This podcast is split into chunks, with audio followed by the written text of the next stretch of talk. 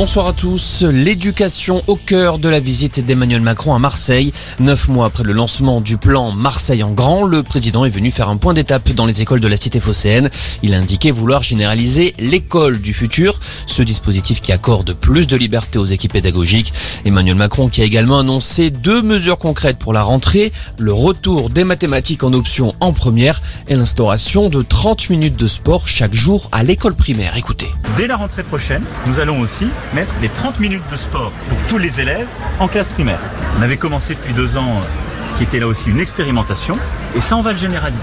Ça c'est une vraie révolution pour à la fois mieux apprendre, s'inspirant des, des, exemples internationaux qui montrent que des élèves quand on arrive à les, soit dès le matin quand ils arrivent, soit dans l'après-midi quand la tension baisse, de faire ces 30 minutes de sport, c'est un moyen de beaucoup mieux apprendre. Et puis c'est ce qui va nous permettre aussi d'avoir une vraie politique de prévention en santé, parce que c'est un formidable moyen de lutter contre l'obésité, la sédentarité de beaucoup de nos enfants et de nos adolescents. Pendant ce temps, le stress monte pour les futurs étudiants avec à partir de ce soir 19h les premières réponses de Parcoursup.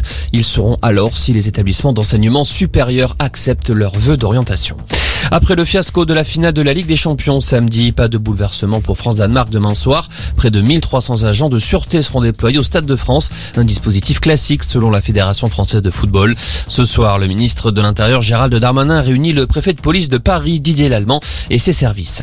70 ans de règne pour Elisabeth II. C'est la première fois qu'un souverain fête le jubilé de platine au Royaume-Uni. Les célébrations ont commencé aujourd'hui pour 4 jours. À Londres, des milliers de curieux ont assisté à la parade militaire aux abords du palais de La reine a salué la foule depuis le balcon.